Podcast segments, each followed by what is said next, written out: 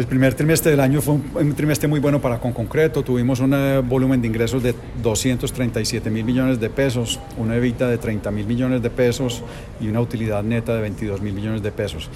Estamos eh, cosechando eh, el esfuerzo que hicimos comercial en los últimos dos años y sobre todo la apertura eh, de la sede de Estados Unidos, donde hoy tenemos cerca de 230 millones de dólares en contratos.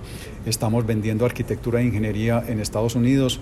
Estamos en el negocio de vivienda en arriendo a través de un fondo de capital privado y adicionalmente tenemos 935 viviendas en venta, de las cuales aproximadamente el 50% ya se vendió. Allí contamos con un socio local eh, eh, se llama, se llama, eh, Century Real, se llama, se llama Century Home Builders.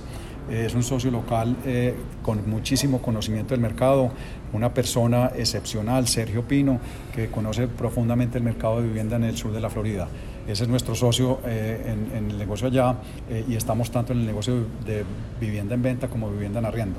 En Estados Unidos está disparada la construcción después de la reactivación, lo han dicho los, los proveedores que, por ejemplo, Tecnoglass dice que está disparado. ¿Cómo, cómo ven ustedes ese, ese potencial y si habría posibilidad de que extiendan a otros mercados o amplíen inversiones allá para diversificar un poco más su, su negocio? El sur de la Florida y muy especial Miami eh, tiene un movimiento de migrantes de Latinoamérica, eh, y de otros países del norte donde el clima es muy frío y hay una tendencia de movimiento hacia allá. Pero además de eso, eh, Miami se está volviendo un hub de transformación digital y está trayendo muchos emprendedores eh, de Estados Unidos, latinoamericanos y globales. Esto está generando una alta demanda por vivienda. Nosotros estamos capitalizando.